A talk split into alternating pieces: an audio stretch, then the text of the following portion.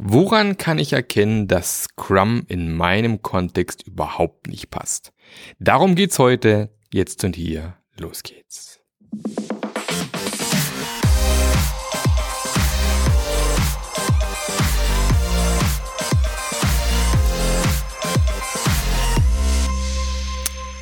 Hallo, schön, dass du wieder mit dabei bist bei einer neuen, brandneuen, heißen Folge vom Scrum Master Journey Podcast, dem Podcast, der dir zeigt, wie du als Scrum Master einfach einen geilen Job machen kannst.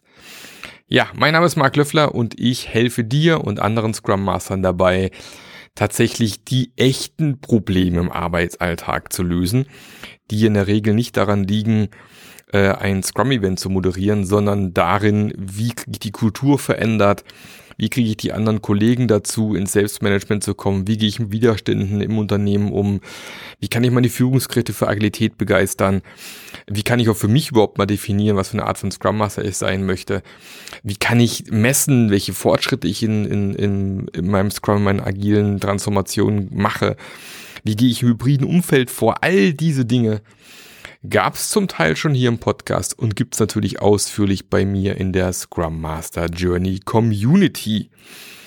Und ja, heute sitze ich wieder in meinem wunderschönen Büro, ähm, das ich vermutlich Anfang nächsten Jahres gegen ein noch schöneres Büro wechseln werde. Ja, irgendwie ist hier so ein bisschen, bisschen schade hier. Man sitzt hier immer recht isoliert. Man hat hier kaum Möglichkeit, mit anderen Leuten, die im gleichen Gebäude wohnen, ins Gespräch zu kommen. Das möchte ich ändern. Das ist ja genau dieses Thema hier auch äh, Hybrid- und Remote-Arbeit.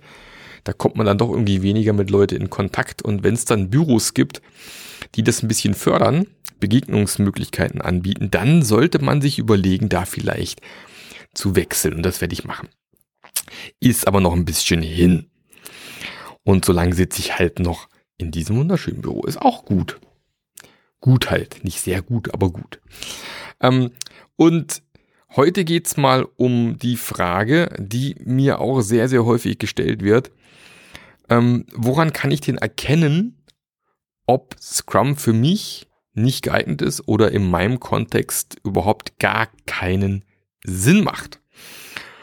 Und ich hatte auch erst diese Woche, glaube ich, auf, nee, letzte Woche auf LinkedIn so ein bisschen eine Diskussion, äh, als es darum ging, hier Thema letzte oder vorletzte äh, Podcast-Folge, was passiert mit Stories, die am Ende des Sprints nicht fertig geworden sind. Ob man, ob das überhaupt sinnvoll ist, so Iterationen zu haben, so Sprints zu haben, wo dann ein fixer Zeitraum ist und dann ist abgeschlossen, keine Ahnung. Ich persönlich glaube ja. Äh, Gerade in Umgebungen, wo man vielleicht bisher nicht gewohnt ist, in regelmäßigen Abständen zu reflektieren über was auch immer, entweder über das Produkt selbst oder über den, die Art und Weise, wie man zusammenarbeitet. Aber die Frage ist natürlich berechtigt, wann gibt es vielleicht, äh, sagen wir Umgebungen, wo Scrum keinen Sinn machen? Ich glaube, das größte Ausschlusskriterium für mich, wo man drüber nachdenken kann, ob Scrum Sinn macht oder nicht Sinn macht, ist tatsächlich, wenn man in einem extrem volatilen Bereich ist. Also wo wirklich täglich neue Anfragen reinkommen. Alles, was äh, im, im Service ist, alles, was mit Tickets zu tun hat, alles, wo ich möglichst schnell meinen, meinen Kunden helfen muss, beispielsweise, macht aus meiner Sicht ein Scrum nicht so wahnsinnig viel Sinn. Es soll Scrum-Teams geben, mir selber ist noch keins begegnet, das eintägige äh, Sprints macht, also wirklich immer in, ein, in eintägigen Iterationen arbeitet. Ähm, aber ob das so wahnsinnig viel Sinn macht, halte ich dann äh, doch auch sehr für sehr viel fraglich. Aber das ist für mich so, das ist eigentlich somit das einzige, der einzige Grund zu sagen, naja, hier macht Scrum jetzt nicht so furchtbar viel Sinn, weil, ähm, naja, wenn sich halt dauernd alles ändert, dann müsste ich ja dauernd umplanen und dann macht dieses Plan am Anfang vom Sprint nicht so richtig viel Sinn. Das ist mal die eine Variante, wo ich sage, hm, sollte man drüber nachdenken, ob das so der richtige Weg ist. Das andere ist natürlich, Scrum ist ein, ein Framework, um Produkte zu entwickeln. Ja, dafür ist es eigentlich gebaut. Und in dem Augenblick, wo ich vielleicht keine Produktentwicklung mache, kann ich mir schon die Frage stellen, ob hier Scrum der richtige Weg ist. Klar kann ich mir auch in, weiß ich, in der Buchhaltung theoretisch ähm, meine Arbeit mit Scrum organisieren und ein Buchhaltungsteam damit irgendwie aussteuern. Auch da stellt sich die Frage, hm, macht es Sinn? Was sicherlich Sinn macht, ist zu sagen, wir setzen uns mal alle vier Wochen hin, machen wir eine Retrospektive, garantiert. Aber ob es da so Sinn macht, so, so Sprints zu definieren, Arbeit runterzubrechen, kann man drüber diskutieren, ob dann nicht auch dort eher so ein, so ein Kanban mehr Sinn macht beispielsweise. Also das ist so, gibt sicherlich einen, oder anderen Kontext, wo ich sage, hm, weiß ich nicht, oder keine Ahnung, ich bin Vertriebler, ähm, wo dann eben mit irgendwelchen CRM-Systemen oft gearbeitet wird. Da wird auch eher so Aufgaben runtergearbeitet, eher so im Kanban-Modus, sage ich jetzt mal. Da macht es auch nicht so richtig viel Sinn. Da gibt es ja andere Möglichkeiten, sich Ziele zu setzen, sei es OKRs oder andere äh, Frameworks, die es da draußen gibt da würde ich sagen, man muss ja Scrum jetzt nicht, also es gibt ja diesen schönen Spruch, ne, wenn man einen Hammer hat, ist irgendwie alles ein Nagel. Das ist natürlich Quatsch. Also Scrum ist jetzt halt nicht äh, überall super einsetzbar und sinnvoll, ganz klar. Ähm, und da muss man klar sagen, nee, also macht keinen Sinn. Die andere Seite ist natürlich, dass manche Leute sagen, ja, Scrum macht bei mir keinen Sinn, weil ich muss ja in drei oder vier Projekten parallel arbeiten. Ja, richtig.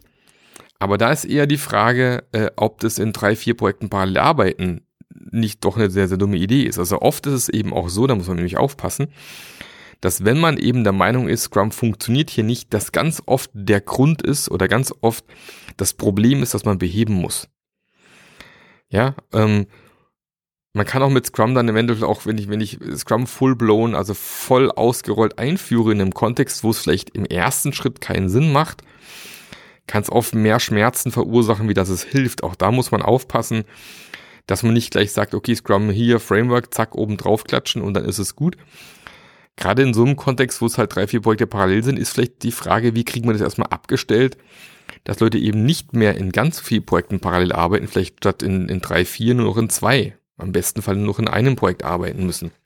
Oder wenn ich Entwicklungsteams habe, das haben wir ja auch schon im Podcast mehrfach angesprochen, wo ich im Team einfach extreme Silos habe, wo jede Person an seinem Expertenthema äh, Thema arbeitet und sie die Leute im Team überhaupt gar nicht gegenseitig unterstützen können, da mache ich solche Methoden wie Dailies halt kaputt, weil im Daily niemand versteht, was der andere erzählt, niemand dem anderen irgendwie weiterhelfen kann.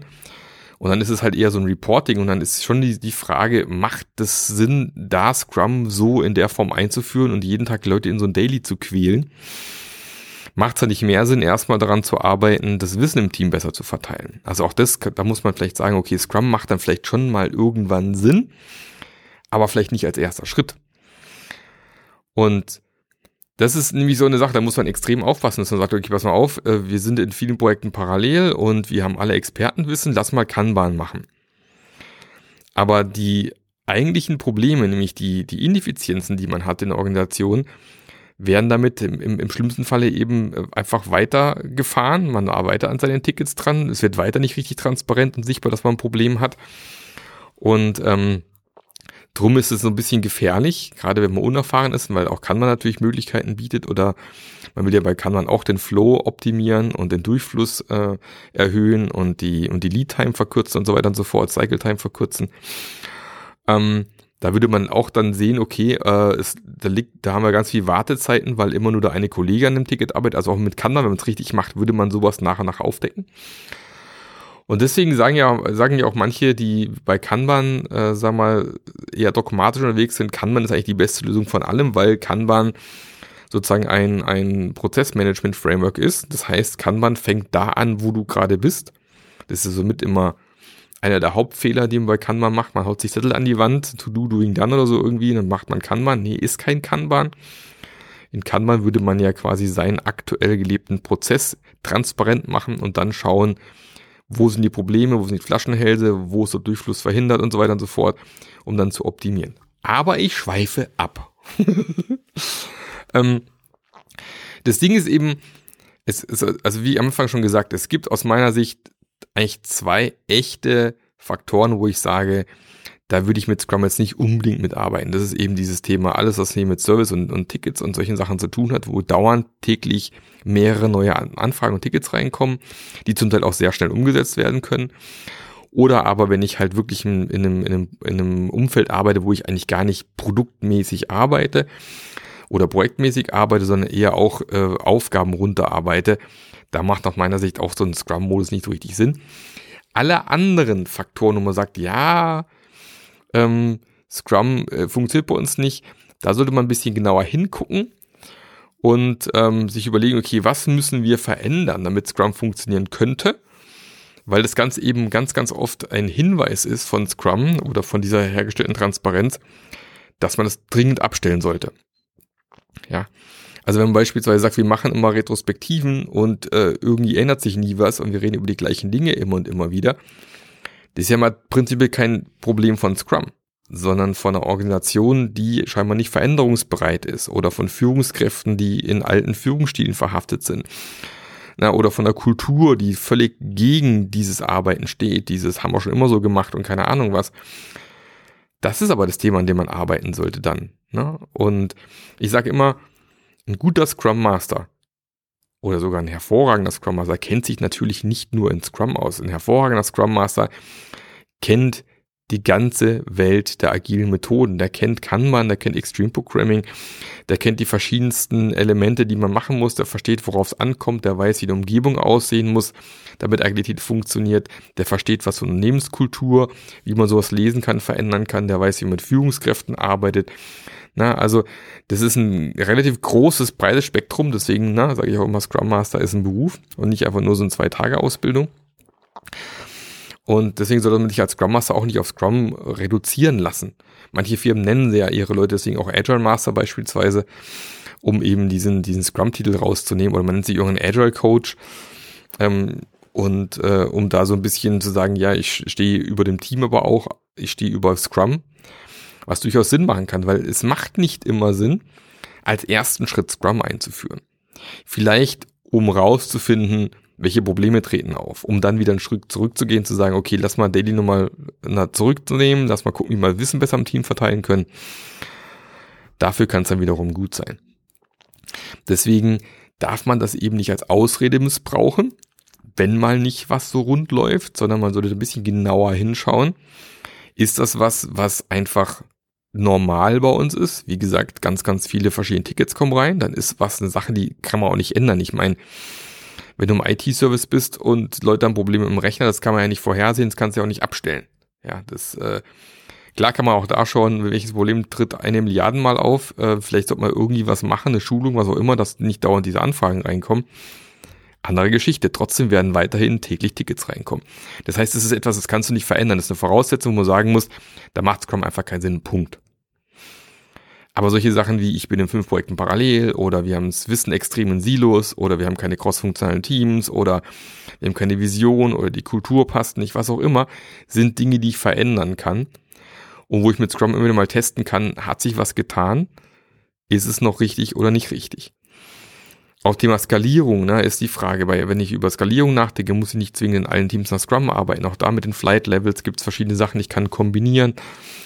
Und ich glaube, es ist für einen guten Scrum Master oder einen hervorragenden Scrum Master einfach wichtig zu wissen, welche Tools habe ich denn dabei und was kann ich wo sinnvollerweise einsetzen, um dem Team einfach den Schmerz zu nehmen.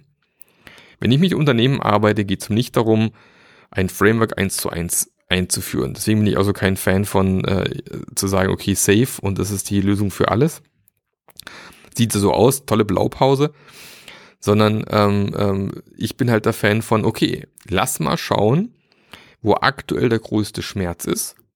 Lass uns dann mal schauen, was die Ursachen dafür sind und dann mal gucken, wie wir diese Ursachen abstellen können, mit welchen Mitteln auch immer. Mob-Programming, Pair-Programming, erst als erster Schritt Wissen verteilen, Mini-Trainings machen, was es sich beispielsweise, wenn man so ein Silo-Problem hat, ähm, können wir die Teams anders aufsetzen, beispielsweise können wir die anders schneiden, können wir da irgendwie besser, bessere Durchstiche schaffen, was auch immer. Erstmal an solchen Themen zu arbeiten, äh, anstatt dann irgendwie zu sagen, nee, ich packe hier meine Schablone aus, bügel die einmal drüber und dann hoffe ich, dass es schon irgendwie funktionieren wird. Und auch für alle, die jetzt gerade Safe einführen oder eingeführt haben, wenn Safe eingeführt ist, und das muss auch jedem bewusst sein, dann ist das gerade mal der erste Schritt gewesen, weil auch Safe, so sehr man es kritisieren darf, ein, eine super Lupe ist auf die Probleme, die dann eben entstehen. Und dann geht es eben auch darum, auch mit Safe, mit der Hilfe von Safe Strukturen zu verbessern, zu verändern, dass man eben eher lieferfähig ist als Organisation wie vielleicht vorher. Ja, und da, auch dabei kann Safe helfen. wie gesagt, ich bin kein Fan davon, das immer als ersten Schritt gleich zu nehmen. Was ich allerdings cool finde an Safe, und das kann ich jedem nur empfehlen, schaut ab und zu mal rein. Da gibt's coole Elemente. Und ich bin, ich bin ganz offen, ich glaube mir dann auch manchmal einfach einzelne Elemente für das Problem, was ich gerade bei einem Unternehmen sehe und setze es entsprechend ein. Aber ich setze Safe nie 100% irgendwo ein, sondern ich pick mir immer Sachen raus, die jetzt am allermeisten Sinn machen. So. Viel gelabert für, für eine relativ simple Frage. Ähm, natürlich macht es nicht Sinn, überall Scrum einzuführen. Scrum ist ja die, die Lösung von allem. Es ist sowieso keine Lösung, haben wir auch schon gelernt. Ne? Scrum löst keine Probleme, sondern macht sie nur transparent. Sondern man sollte sich schon überlegen, wie gesagt, Grundvoraussetzung für mich ist, einigermaßen stabiles Backlog, dass sich jetzt nicht allfurz ändert. Da kann man ja auch noch variieren mit kürzeren Sprintzyklen. Sag mal, eine Woche ist so, finde ich, minimale. Alles drunter finde ich dann wieder Blödsinn. Ähm, und man sollte gucken, passt das, was wir hier, wie, die Arbeit, die wir hier tun, passt das zu, zu einem Scrum? Haben wir sowas wie ein Produkt am Ende? Zum Beispiel äh, auch in, in, in Human Resources beispielsweise, die sagt, wir wollen einen Prozess optimieren. Ein Prozess kann ja wiederum ein Ergebnis, ein Produkt sein. Natürlich kann man an so einem Prozess arbeiten im Scrum-Modus beispielsweise. Ähm, ist eine Möglichkeit. Also wenn man so Projektchen hat in so einem, in so einem Kontext, dann kann es wieder Sinn machen, Scrum zu nutzen. Ja oder ich, keine Ahnung, ich möchte irgendwo einen, einen, einen Unternehmensprozess optimieren, ja, dann, oder überhaupt einen erst erstellen, auch solche Prozesse zu entwickeln könnte, kann man mit Scrum machen und kann dann eben leichtgewichtig erstmal schlanke Prozesse ausrollen, die weiterentwickeln, optimieren, klar geht das im Endeffekt, ja. Aber wenn du halt doch, keine Ahnung, Ablage machst oder so oder einfach stumpf irgendwelche Arbeit runter machst, weiß nicht, ob in so einem Team das dann Sinn macht, Scrum einzuführen. Vermutlich eher nicht. Da macht es vielleicht Sinn, eher mit schlankeren Ansätzen zu arbeiten ähm, habe ich auch schon mehrfach gesagt, die für mich so drei Elemente, die ich immer, immer mache in Teams. Ähm, baller die ein Board an die Wand oder mittlerweile online in irgendeiner Form, wo transparent ist, an was wird aktuell gearbeitet. Du brauchst eine Transparenz über das, was aktuell getan wird. Triff dich vor diesem Board regelmäßig. Das kann täglich sein. Vielleicht machen wir es am Anfang auch erstmal täglich, kann aber auch nur einmal die Woche sein, wenn die Volatilität nicht ganz so hoch ist. Und mach einfach alle vier Wochen mal eine Retrospektive. Und mit den drei Elementen kannst du eigentlich schon viel machen und wirst schon viele weitere Verbesserungen vornehmen können, ohne gleich 100% Scrum einzuführen, die Rollen zu besetzen, zum Teil eben mit Leuten, die nicht so optimal ausgebildet sind.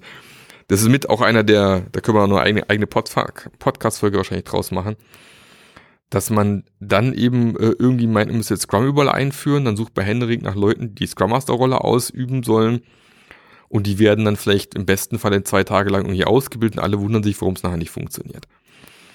Also wenn ich erfolgreich sein möchte bei agilen Einführungen überhaupt, brauche ich Menschen, die vernünftig ausgebildet worden sind oder die dann vernünftig ausgebildet werden. Und das ist mit ein Grund, warum es die Scrum Master Journey gibt. Zwölf Monate Inhalte, um einfach in der Arbeit als Scrum Master einen geilen Job zu machen. Und das noch gebündelt mit Leuten, die leidenschaftlich super gerne agil arbeiten, die nach Scrum arbeiten, nach Kanban arbeiten, die Bock haben, unseren Wirtschaftsstandort hier auch in Europa zu sichern, ihre Unternehmen weiterzubringen, dass sie eben nicht auf dem absteigenden Ast sind. Du hast immer einen Ansprechpartner in der Community. Du hast immer die Möglichkeit, dein Thema reinzubringen am Freitag-Call, wo man dann solche Sachen diskutieren können. Und das eben kombiniert mit diesen Inhalten in den zwölf Monaten, da wirst du einfach extrem gut ausgebildet und machst einen geilen Job.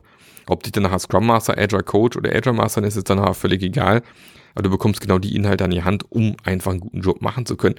Und dann hat das Unternehmen eben auch eine Chance, tatsächlich erfolgreich zu sein mit der agilen Transformation.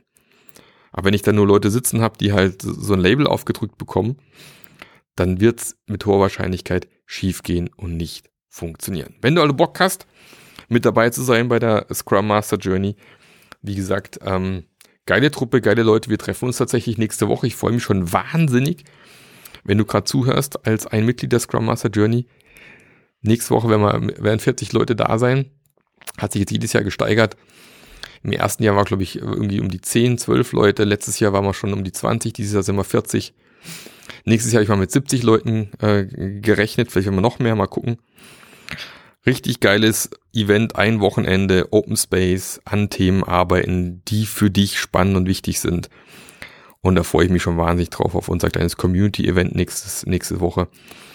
Und genau, wenn du da Bock drauf hast, Link steckt in den Shownotes wieder drinne, kannst einfach ein Gespräch mit mir vereinbaren. Ich stelle es dir nochmal im Detail vor. Und dann bist du vielleicht auch bald ein Teil von dieser geilen Community. Ansonsten, dir noch eine fantastische Woche. Wir hören uns nächste Woche wieder. Bis dann, der Marc. Der Podcast hat dir gefallen? Dann sorge auch du für eine agilere Welt und unterstütze diesen Podcast mit deiner 5-Sterne-Bewertung auf iTunes. Und für mehr Informationen besuche www.marklöffler.eu. Bis zum nächsten Mal.